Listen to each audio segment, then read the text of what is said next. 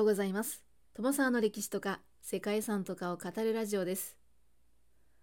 このチャンネルでは社会科の勉強が全くできなかった私が歴史や世界遺産について興味のあるとこだけゆるく自由に語っています。本日ご紹介する世界遺産はドイツ連邦共和国のエッセンのツォルフェライン炭鉱業遺産群です。はい、エッセンはドイツ西部にあるノルトライン・ヴェストファーレン州にある都市でこの場所はヨーロッパを代表する工業地帯に属しています。ツォルフェライン炭鉱業遺産群は炭鉱やその工場跡地などから構成される世界遺産です。この場所にドイツ関税同盟によって設立された炭鉱が1847年に建造されました。ドイツ関税同盟について少しお話をしたいと思うんですけれどもドイツ関税同盟というのは1834年に同盟国内の関税を廃止して自由通商を行うことで産業保護を図ったドイツ諸法の経済同盟のことです。それ以前のウィーン体制下のドイツ連邦は35の主権国家と4つの自由都市からなる連合国家でそれぞれが政治経済で独立した主権を持っていたので経済制度や政策はバラバラで各国ごとに関税を設けて通過する商品に税金をかけていました。このことが19世紀前半にドイツの商工業がイギリスに比べて著しく立ち遅れている主要な要因となっていました。ドイツ関税同盟はバラバラだったドイツの経済圏を統一するものでこの経済政策での統一はプロイセンを中心とするドイツの政治的統一の前提として大きな意義を持ちました。そしてこれによってドイツの産業革命の基盤が作られることとなりました。そんな中建設され始めたエッセンはやがて世界最大規模の採掘量を誇るようになり第二次世界大戦頃までナチスドイツの政権を支える基盤にもなりました。戦後は石油が重視されるようになると衰退していき1986年に炭鉱は閉鎖されました。敷地内には現在でも炭鉱と関連施設が点在していて19世紀半ばから使用されてきた採掘工や石炭の加工工場線路や所長の邸宅そして労働者たちの住宅などが残っています。特に有名なのは現在は州立デザインセンターとして利用されている第12炭鉱のボイラー塔で世界で最も美しい炭鉱というふうにも言われています。ここは美術と芸術の学校バウハウスの影響を受けたモダニズム建築でもあります。バウハウスもまたドイツの世界遺産に登録されている建築で芸術や手工業職人の技術などすべての造形活動を統合することを目的としてドイツのワイマールに設立された建築とデザインの国立総合学校でした。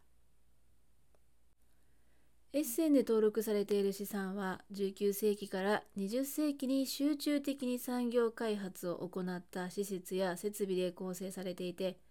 顕著な普遍的価値を有する全ての要素を備えていると言われています。本日は産業遺産としても世界遺産を代表するものの一つだと思います。ドイツ重工業の発展に寄与した炭鉱業遺産群エッセンのソルフェライン炭鉱業遺産群をご紹介したいと思います。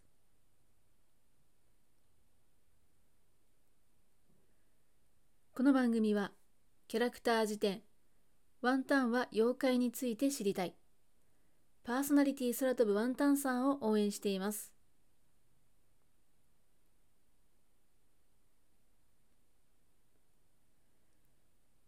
センのトルフェライン炭鉱業遺産群はドイツの北西部ルール工業地帯の都市エッセンにある世界遺産です。今ではエッセン最大の観光地となっているヨーロッパ最大の炭鉱の一つというだけではなくソルフェラインは優れた近代建築としても高い評価を受けています。ドイツでは1834年にドイツ関税同盟によって経済統合が実現すると領域内の経済活動が活発化して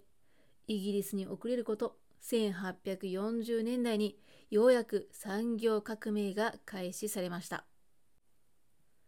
始まりの地となったのは石炭や鉄鉱石の豊富なルール地方を中心とするラインラントでまもなくザール地方などに波及しましたイギリスでは綿織物などが軽工業を中心とした第一次産業革命から鉄鋼機械造船科学といった重工業や重化学工業の第二次産業革命へと発展していましたが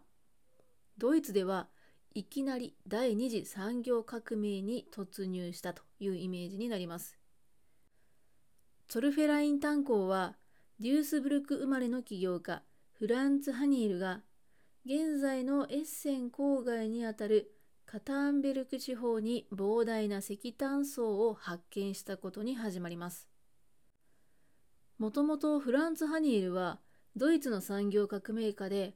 高温を発し製鉄の燃料となるコークスに目をつけて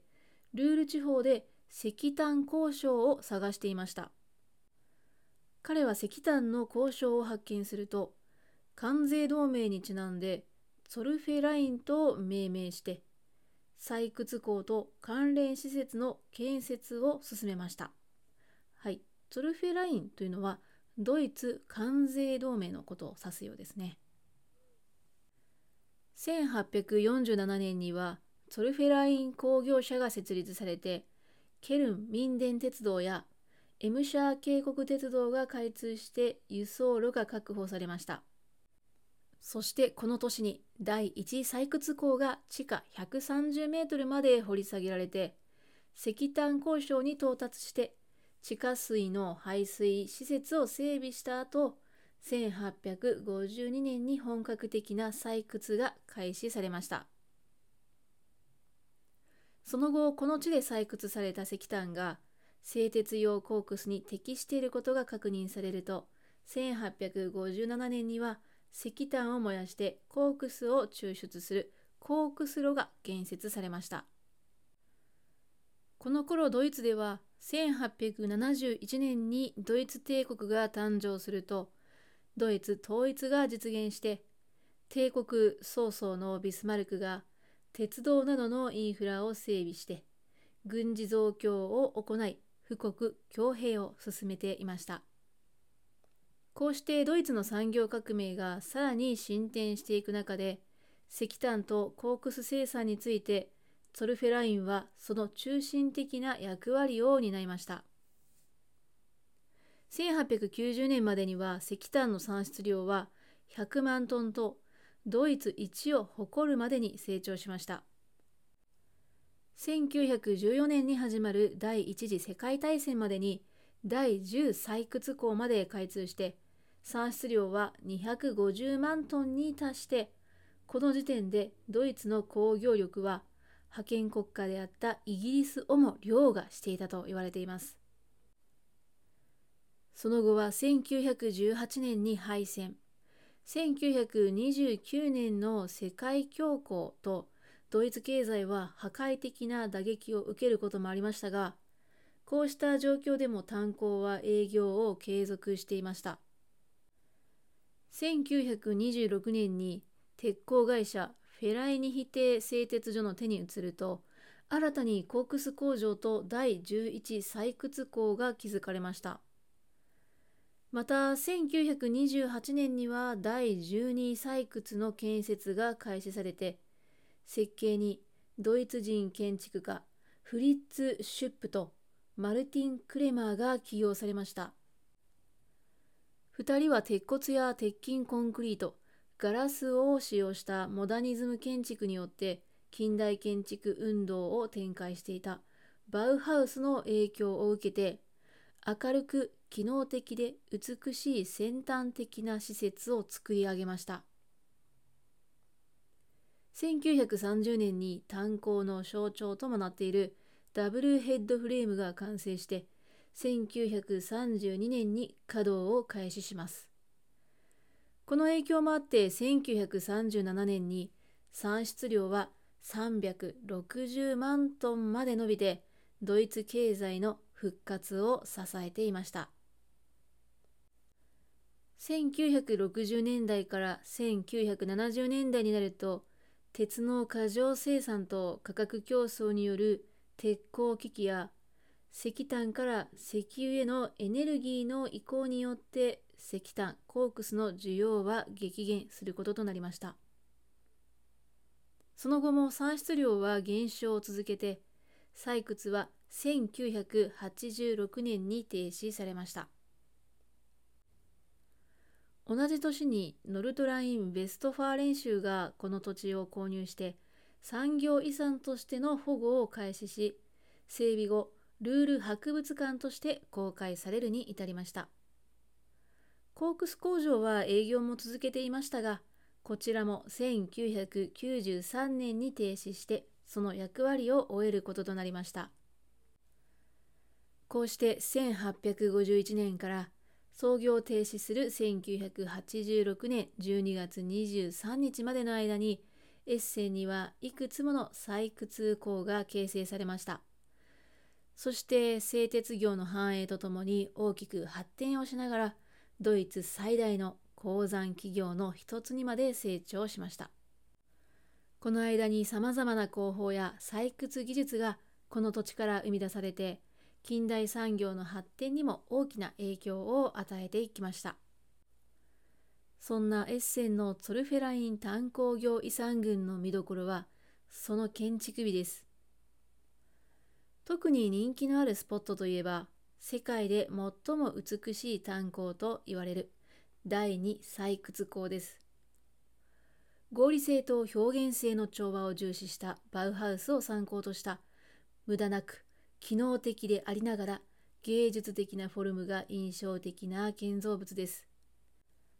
縦甲櫓は鉄骨だけでできているにもかかわらず一つのアート作品としての存在感も見せています。鉄骨と赤レンガの組み合わせが美しいボイラー室は現在はレッド・ドット・デザイン・ミュージアムという美術館として利用されています。ルール博物館は第12採掘港に併成されている博物館です。目を引くのは先端場として使われていた高さ40メートルの建物で、内部のデザインはモダンでありながら当時の雰囲気を残したまま作られています。館内ではルール地方の石炭産業の歴史をはじめ、文化や自然史についても展示されています。ソルフェライン炭鉱業遺産群は3つのエリアでできていて1つ目がメインの第12採掘鉱エリアで2つ目が第1第2第8採掘鉱エリア。そして最後がコークス工場エリアとなります。コークス工場エリアではシーズンによっては大きなイベントが開かれることなどもあるそうですね。世界遺産の資産は炭鉱や工場のみならず住宅や福祉施設など数多くの建築物構築物で構成されています。個々の施設や設備については稼働していないため機能を失っているものも多いようですがアダプティブ・リユースというポリシーによって主要施設や設備の重要項目は十分に保全されてきて形状も維持され施設間の相互関係も明確かつ理路整然とした形で今まで伝えられています。ということで本日はかつてドイツ経済を支えたエッセンのソルフェライン炭鉱業遺産群をご紹介しました。最後までお聴きいただきましてありがとうございます。では皆様本日も素敵な一日をお過ごしくださいね。友沢でした。